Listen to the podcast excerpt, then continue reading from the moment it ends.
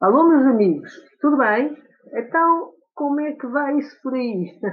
Eu não sei com quem estou a falar, lá está, mas sei que tenho pessoas em muitas partes do mundo, eh, mesmo global, enfim, alguns continentes estão fora, e cada vez me, me felicito a mim própria mais ter, de conseguir ir, ir tão longe sem avião, nem, nem Sputnik, nem, nem outro meio de transporte. Mas eh, hoje, eu por acaso eh, inspirei-me para fazer eh, este nosso episódio com um livro que li há muitos anos, mas que também serviu de conhecimento para um dos meus livros sobre educação de crianças. Mas vou ser muito pedagógica. Foi um livro de Hillary Clinton, que é que não se lembra, foi uma personalidade enfim, marcante uh, de uma, da América recente.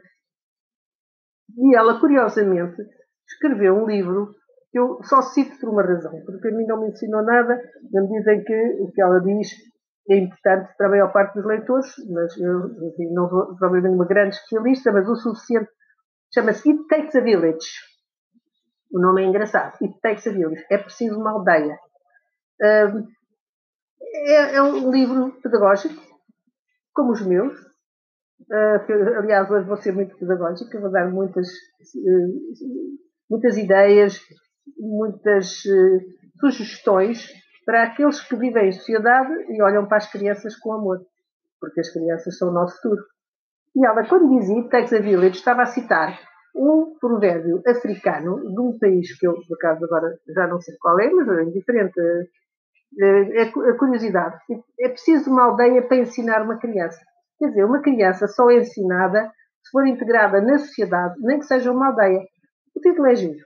Por acaso o livro até não foi escrito por ela, foi feito por uma ghostwriter e veio-se a saber por jornais da, da época, que há uns, uma década talvez, ou mais, que eh, ela não fez o livro, comprou, depois até houve um litígio do tribunal, coisa que nunca me aconteceu a mim, graças a Deus. Nunca precisei de escrever, eu sou ghostwriter de mim própria, né? sou um fantasma. Ora bem, os bebés, quando nascem, não nascem com boas maneiras. Não dizem nem olá, nem se faz favor. Choram, choram, sabes porquê que choram? Porque não sabem falar, não sabem dizer nada. Então, precisa dos pais, precisam dos pais uh, para nos ensinar com os tempos. Aliás, eles choram porque não conseguem falar e não, não, ou não estão a mamar, a comer. Uh, este é o processo. Os bebés são muito os amorzinhos pequeninos. Uh, mais tarde, os pais irão ensinar-lhes muita coisa. Vão ensinar Olá, como está? Obrigado, se faz favor, tem que falar baixo. Eles precisam muito dos pais. E então as famílias são realmente uma, uma invenção, quando lá, necessária, porque na natureza só podia isso acontecer até quase com os animais. Não é bem assim, porque. Uh, mas uh, os pais encarregam-se de ensinar uh, as formas de tratamento. A senhora, a senhora dona, o senhor, o avô, a avó, o tio, a tia, e depois tem também os amigos e, e a família. Ou tu, e, ou, ou tratam por tu, ou pela terceira pessoa, que é uh, pelo nome. Um homem, portanto, é uma criatura única. É a única criatura que tem que ser educada. Não é, os, os animais não, não é o, o, caso, não é? Nós temos que ser educados. É a nossa diferença entre os animais. Nós e os animais.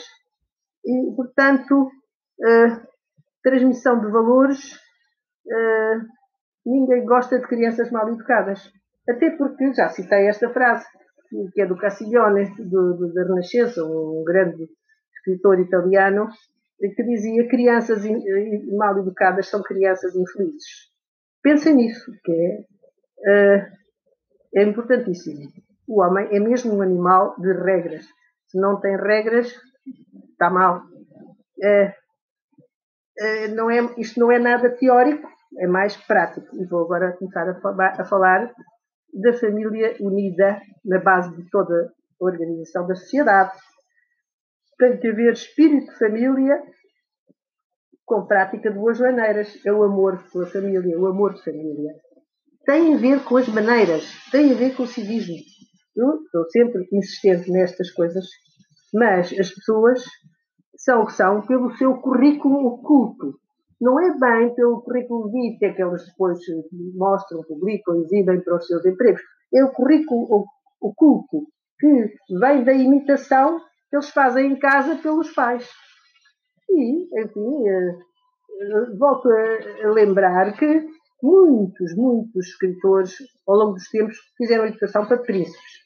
Naqueles tempos, ao longo da história, quem conhece a história minimamente da, da Europa, e não só, olha, a primeira, a primeira, a primeira código escrito de regras sociais é do século, uh, não sabe antes de Cristo, foi Hammurabi, numa pedra escrita cuneiforme, que registou as regras de viver. Interessante, vejam lá, a primeira coisa que aparece escrita. A família não tem livro de instruções. Uh, o casamento, que surgiu uh, no século XIII, de forma tal modelo que hoje funciona, uh, foi realmente do Concílio de Trento. Tem a ver com a herança cristã. E aí ficou o, o, contrato entre homens e mulheres, que depois tem os seus filhos. Apanhar o que cai do chão. Agora vou passar, de repente, dar salto à minha maneira, não é?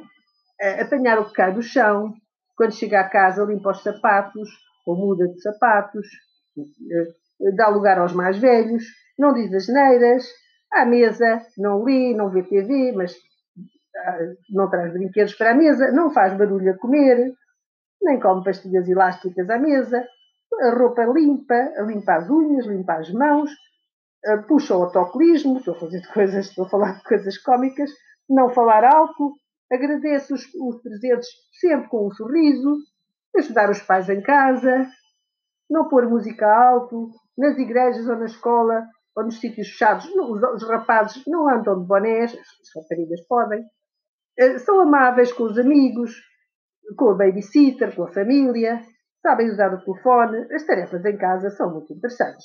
Mas eu fiz um livro, o meu último livro era sobre isso mesmo, é um livro altamente recomendável, que se chama A Educação Queque, que tem umas ilustrações super divertidas. Vasco Bobó, meu marido, que alguns não, não sabem, mas ele é um dos grandes ilustradores, não só de temas, como também dos livros criativos que ele faz sobre património. Uh, ter, habituar a criança a ter livros, ter uma biblioteca, pôr o lixo no lixo, ter o quarto arrumado, ter um milheiro para se habituar a fazer uma mesadazinha, saber mexer no dinheiro, uh, com os amigos ser simpáticos, dizer olá, nos dias de anos sorrir, enfeitar a casa, fazer uma festa, uh, respeitar os mais velhos, não gritar. Estes são tudo don'ts. Os americanos, e principalmente os ingleses, que são mais históricos neste tipo de livros, têm os livros dos don'ts. É aquilo que não se faz. Vamos pela negativa, mas é justamente contrariar a tendência da asneira. Dizem olá, adeus avô, quando se despedem, dizem boa noite, não passar à frente das pessoas, na escola saber ir uh, sempre bem arranjado, na rua não correr, não gritar, não pisar a relva, não pisar as poças, aquelas tendências que os, as miúdas e as miúdas têm para fazer nos transportes públicos, respeitar as filas, respeitar a natureza, nada mais belo, saber estar à mesa, lavar as mãos, uh, nas, nas, nas, eh, coisas diárias, saber estar. Não pôr os cotovelos em cima da mesa, não pôr os pés nas cadeiras. E não vou dizer mais nada, quer dizer, porque já falei demais, mas é para mim um gosto fazer passar esta pedagogia. Comecei pela Hillary Clinton, imaginem vocês, uh, ao que isto chegou tenho que fazer uma viagem tão grande para me inspirar para um episódio que eu acho importante, pedagógico e espero que tenham gostado. Vão sempre dar notícias expandindo este meu episódio, este meu podcast, que me está a encantar. Portanto, para a semana vai haver mais. Adeus, meus amigos. Ouçam isto e tomem notas, façam críticas, reflitam. Obrigada pela vossa uh, presença neste auditório enorme que está no mundo. Muito obrigada.